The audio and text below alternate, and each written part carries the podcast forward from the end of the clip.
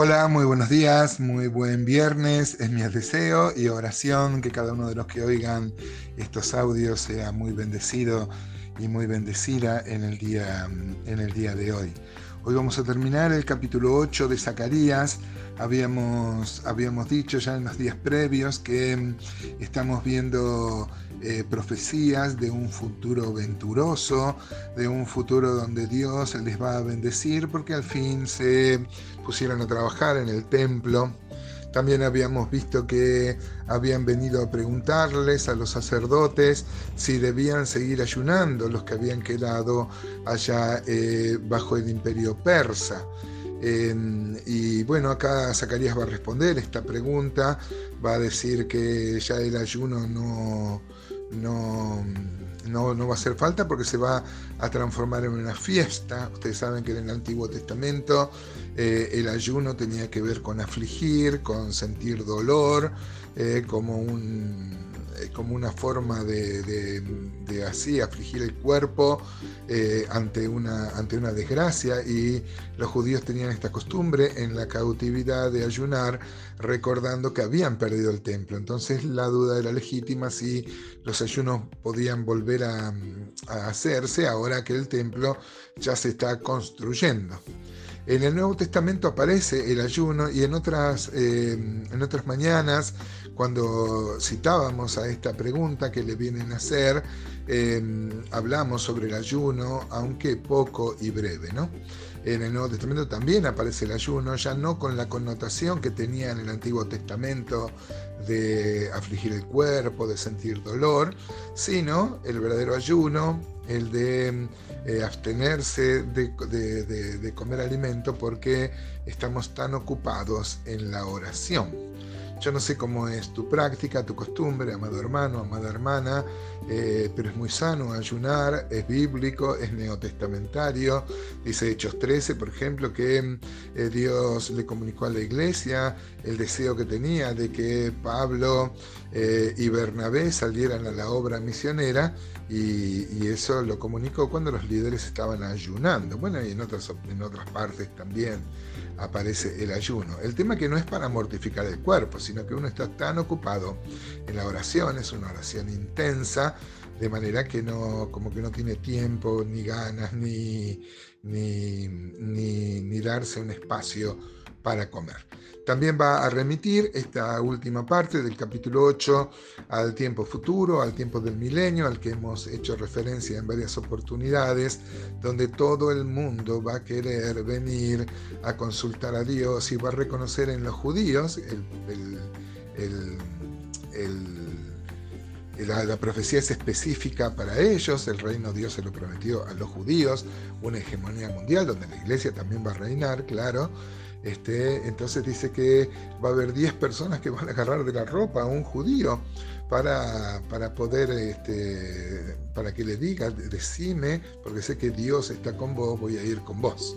Ahora, esto que es futuro para los judíos, es presente para la iglesia también. Ojalá, hermanos, nosotros pudiéramos tomar ejemplo y que la gente, que vivamos de tal manera que la gente nos agarre de la ropa y, nos diga, sé que Dios está con vos, eh, quiero tener esa realidad, quiero tener esa, esa vida que tenés vos. Leemos entonces Zacarías 8, 18 al 23.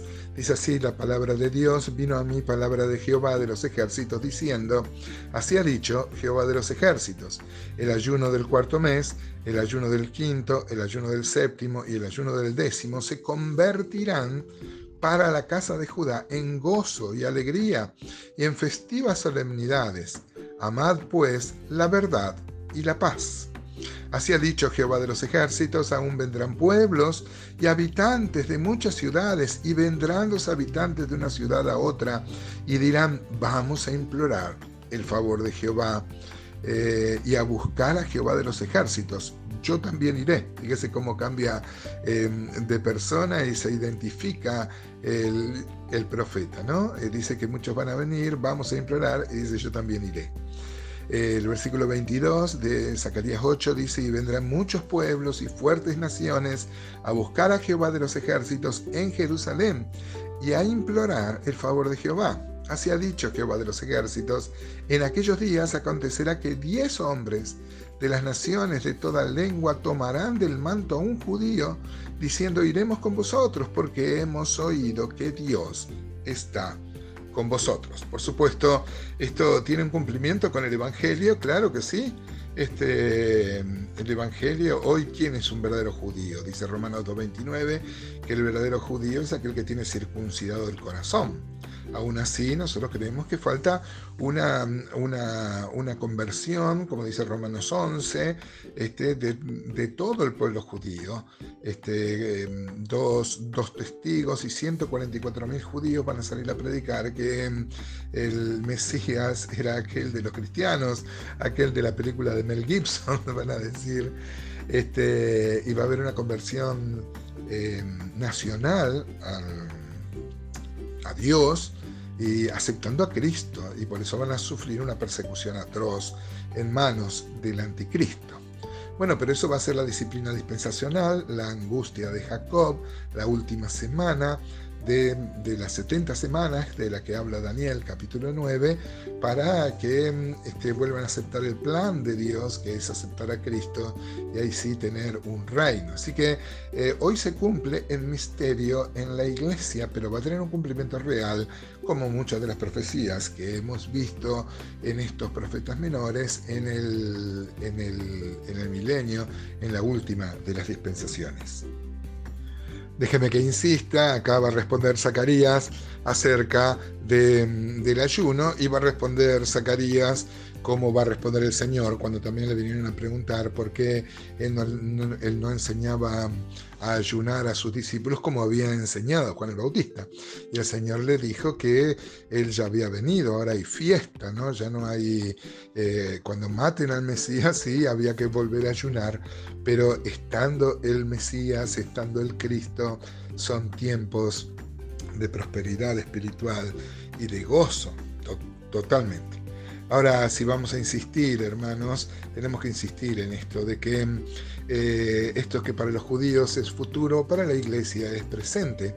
Yo no sé cómo te va la vida a vos, amado hermano, amada hermana, pero qué bueno si tu vida es una predicación, si mi vida es una predicación del Evangelio a tal punto que las otras personas, acá dice que 10 personas van a tomar a un judío, le van a agarrar de la ropa.